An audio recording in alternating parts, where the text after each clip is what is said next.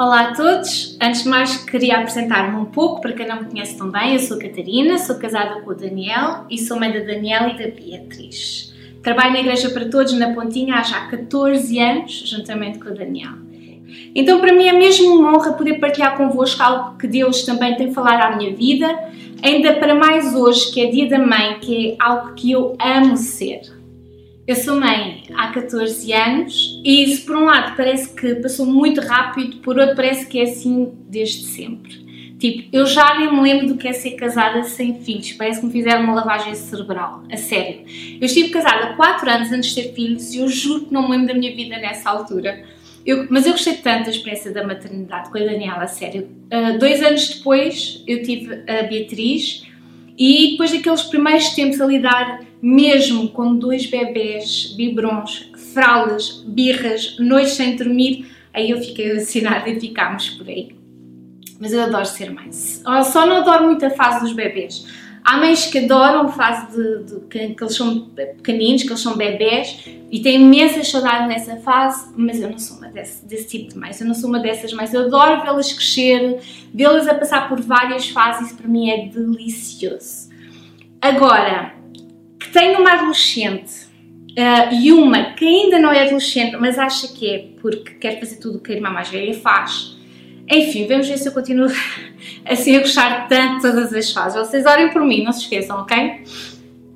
Não sei se há mãe de adolescentes, uh, mas elas agora estão numa fase, as minhas filhas, em que raciocinam a fundo sobre tudo o que eu faço e tudo o que eu digo e se o que eu faço não está de acordo com o que eu digo, elas ficam todas muito escandalizadas comigo. E eu vou-vos dar um exemplo muito prático disto. Eu sou uma pessoa muito organizada, ok? Eu gosto de ter tudo muito arrumado, inclusivamente armários. Eu costumo dizer que arrumar armários é a minha terapia, só para vocês verem o quanto eu gosto de arrumar. Podem chamar maluca à vontade, que eu também não ouço. Portanto, vocês podem imaginar que o meu armário é o mais arrumado dos quatro elementos da família, certo? errado. Eu vou-vos contar este segredo, mas vocês não contem a ninguém, ok? O meu armário é sempre o mais desarrumado dos quatro. Eu sei que são chocados, mas é verdade. E o que acontece é que eu, quando eu lhes digo às miúdas que elas têm que ir arrumar a roupa, vocês podem imaginar que muitas vezes o que eu já ouço de volta é e o teu armário? Então, nessas alturas, eu abro muito os meus olhos para mostrar que estou a falar do alto do meu papel de mãe e elas lá vão arrumar a roupa e eu lá vou arrumar a minha roupa também, mas sem elas verem. Né? Então, este é um exemplo muito simples, mas é o que acontece sobre vários aspectos, acerca de vários assuntos. E eu percebo que mais do que nunca eu tenho de repensar se o que eu faço é um reflexo do que, do que eu digo e, acima de tudo, do que eu penso. Elas já não são esponjas que absorvem tudo, tudo, tudo, tudo o que eu digo elas estão naquela fase ministro das finanças, estão a ver? Analisam tudo ao pormenor, criticam, ponderam sobre tudo, tudo, tudo, tudo, tudo, nada lhes escapa. Então eu comecei a pensar acerca disto mesmo, o que é que afinal eu estou a passar. Né? Não só com o que eu digo, mas acima de tudo com o que eu sou, que ideias, que ideais eu estou a ensinar à geração seguinte. E começou a surgir na minha cabeça esta palavra, legado Legado significa o que transmitimos aos outros que vêm a seguir. E a verdade é que todos nós deixamos um legado. Não são só as mães, não são só os pais, mesmo as pessoas que não têm filhos, todos nós, cada ser humano deixa um legado. Nós transmitimos sempre algo à geração seguinte, quer tenhamos consciência disso, quer não o nosso legado dura muito mais para além de nós. É algo que nós semeamos, mas não colhemos, e isso é uma coisa dura para nós. Muitas vezes nós vivemos a nossa vida na expectativa dos resultados. Nós abraçamos projetos à espera de ver o sucesso, à espera de ver o fruto do nosso trabalho, e quando o resultado não corresponde à expectativa, isso leva à frustração. Mas quando nós pensamos em legado, nós aprendemos isto mesmo Deus nem sempre nos chama para colher, mas Ele sempre nos chama para semear e semear está intimamente ligado a influenciar. Todos nós somos influências, é um conceito que nós estamos constantemente a lidar hoje em dia, que são os influenciadores digitais, e é algo relativamente novo, é uma profissão que surge muito recentemente. Há oito anos não se punha sequer a hipótese de uma pessoa ganhar dinheiro a fazer publicidade através da sua própria página pessoal na internet. Mas no fundo, o influencer é um embaixador, é alguém cuja opinião é valorizada e com quem os seguidores se identificam. Se vocês usam as redes sociais, vocês sabem bem o que é um influencer. Um influencer. Mas influenciadores somos todos nós, quer tenhamos redes sociais ou não nós influenciamos as pessoas à nossa volta. Nós exercemos a nossa influência, de uma forma intencional ou não, sobre imensas pessoas ao longo da nossa vida, porque o ser humano tem este cérebro que é só o melhor processador que existe. Não há nenhuma máquina, não há nenhum computador que possa sequer se comparar à capacidade do nosso cérebro. E o nosso cérebro está sempre a aprender, sempre. E ele está sempre a captar e a processar a informação que recebe, que vê, e esta questão de ver é muito interessante porque nós aprendemos muito pelo exemplo, muito melhor. Por exemplo, e porque agora está muito na moda desta quarentena, se eu quiser que vocês aprendam uma coreografia de, do TikTok, eu posso ensinar-vos de duas maneiras. Eu posso explicar-vos como é que vai ser a dança, ou eu posso dançar e vocês vão ver a minha dança e eu garanto-vos vocês aprendem muito melhor se me virem a dançar, certo? Então eu aprendo melhor pelo exemplo, pelo que eu vejo. E é assim que a nossa influência ela funciona, é pelo exemplo. O nosso exemplo vai muito além das nossas palavras e o nosso exemplo é o resultado das nossas escolhas. E o que eu gostava de desafiar hoje a pensar é como é que são as tuas escolhas. Eu hoje gostaria de vos trazer alguém como exemplo alguém que escolheu muito bem numa fase crucial da sua vida e por isso deixou um legado espetacular. Eu hoje gostava de vos falar um bocadinho acerca de Maria, a mãe de Jesus. Já que hoje é dia da mãe, eu quis que nós pudéssemos pensar acerca de uma mãe da Bíblia. Uau, que original, eu sei. E nós evangélicos não falamos muito acerca de Maria porque os nossos primos católicos não é, falam demais e dão-lhe demasiada importância.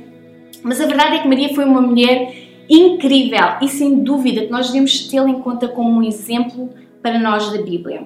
Vocês sabem o que é que José disse quando viu Maria a primeira vez? Nossa Senhora! Ok, eu estou só a brincar, mas Maria tem muito para nos ensinar enquanto cristãos e enquanto influencers. Nós tendemos a pensar Maria como apenas a mãe que carregou o bebê Jesus na sua barriga e que o criou na sua infância, mas Maria acompanhou Jesus mesmo na sua idade adulta. Ela era uma mãe sempre presente e, sem dúvida, que ela teve grande influência ao longo de toda a vida de Jesus. De outra forma, Deus não a teria escolhido.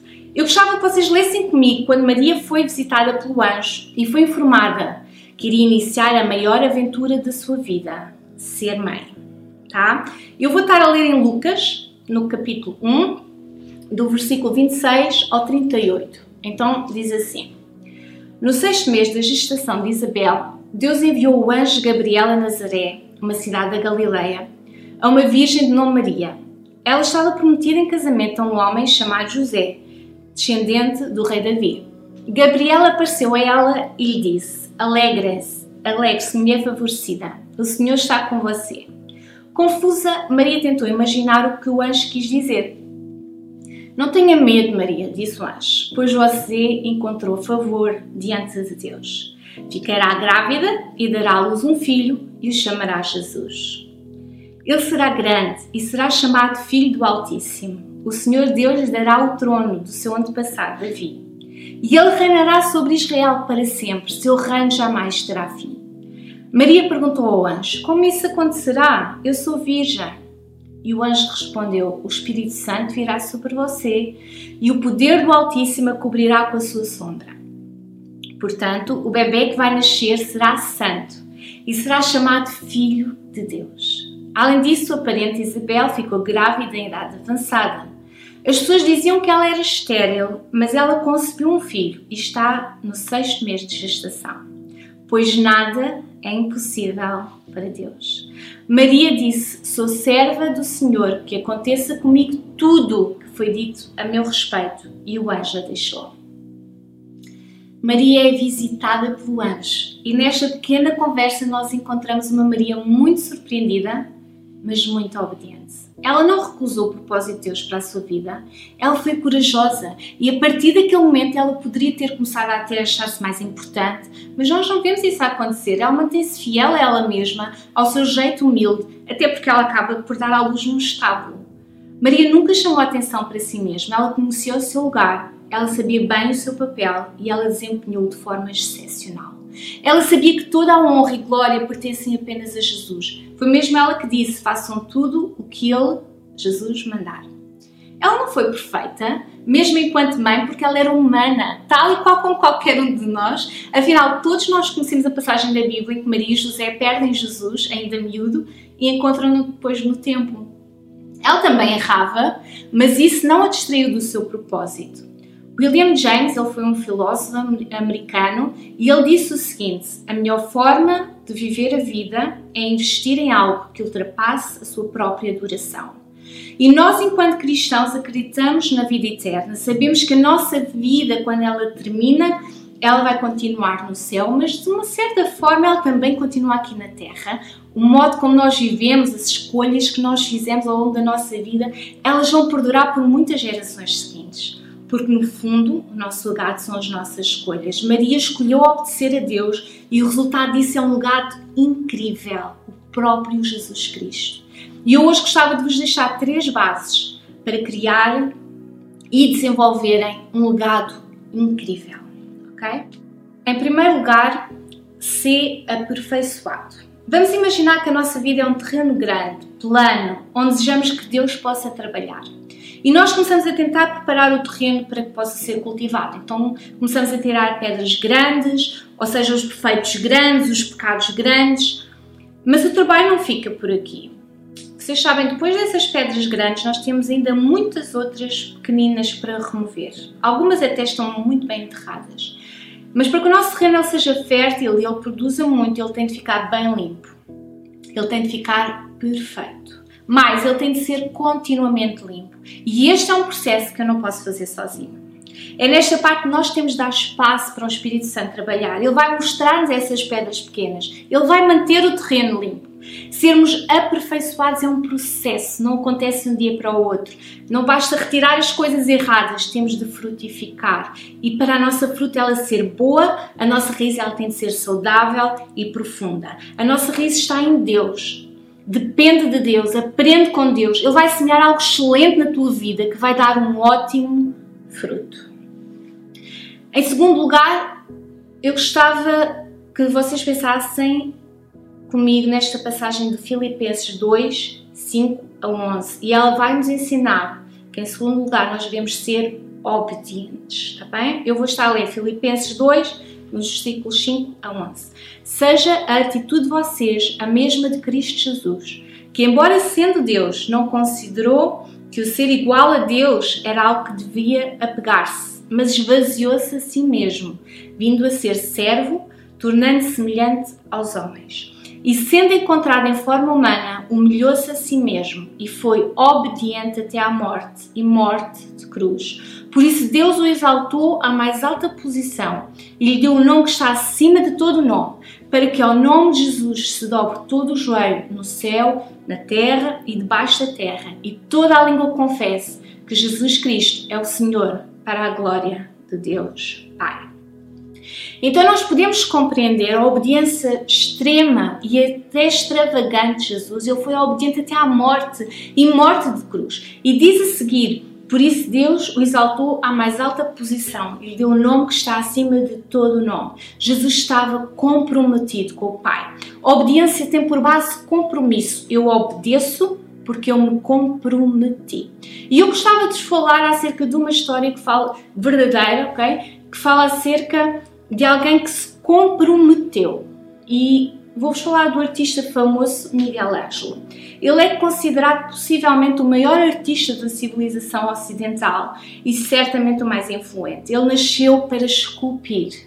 Uma vez ele disse que ainda em criança já crescia dentro dele um amor pelos instrumentos para esculpir.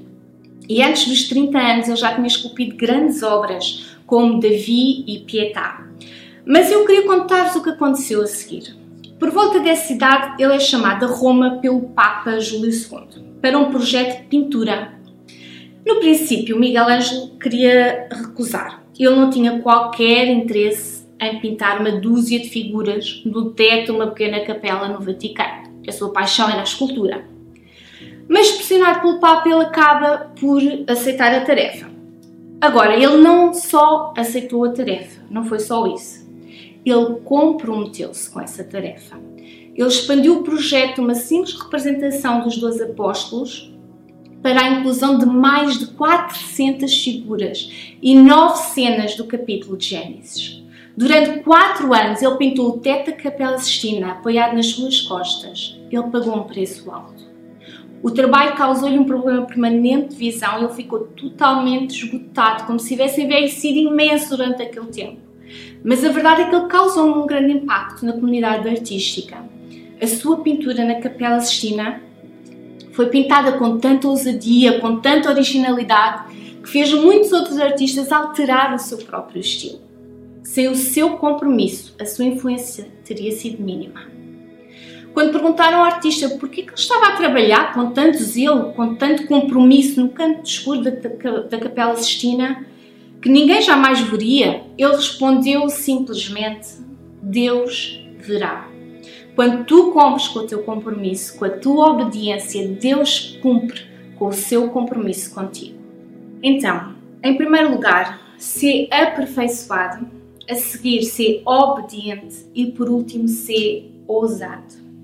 O teólogo britânico John Henry Newman disse o seguinte: Não tenha medo que a sua vida chegue ao fim mas sinto que ela nunca tenha tido um início. Ousadia é o início de um futuro melhor. Nós precisamos ser ousados, nós precisamos ser corajosos. Coragem começa com uma batalha interior. Tudo começa no nosso interior. Todas as nossas batalhas elas são travadas entre nós em primeiro lugar. E ousadia não é de não ter medo, é fazer o que se tem medo. Se achar um medo restringe a tua influência, ele vai limitar o teu legado. Sabes, a tua coragem vai inspirar o compromisso dos que vêm seguir a ti. Billy Graham dizia: coragem é contagiosa. Se desejas que o teu ele seja incrível, ser ousado. Isso vai inspirar os outros à tua volta. Isso pode inspirar toda uma próxima geração. Eu posso falar-vos de mim própria. Eu não sou aventureira, eu não gosto de sair da minha zona de conforto, eu não gosto do desconhecido e talvez tu te possas identificar comigo, mas a verdade é que todas as vezes que eu dei um passo em frente, mesmo com medo, Deus não falhou, Deus esteve lá sempre e Deus ele sempre recompensou o meu passo de fé. Vai em frente, arrisca. Vai valer a pena. Se estiver nos planos de Deus, garanto-te que vai valer a pena. A escritora cristã Cory Boone diz: a medida de uma vida não é a sua duração, mas a sua doação.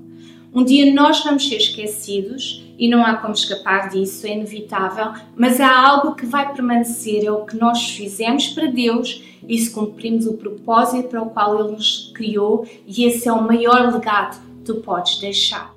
Foi um prazer estar convosco. Uh, espero que Deus vos fale, vos toque, vos impulsione para viver o melhor que vocês possam viver. Deus vos abençoe ricamente.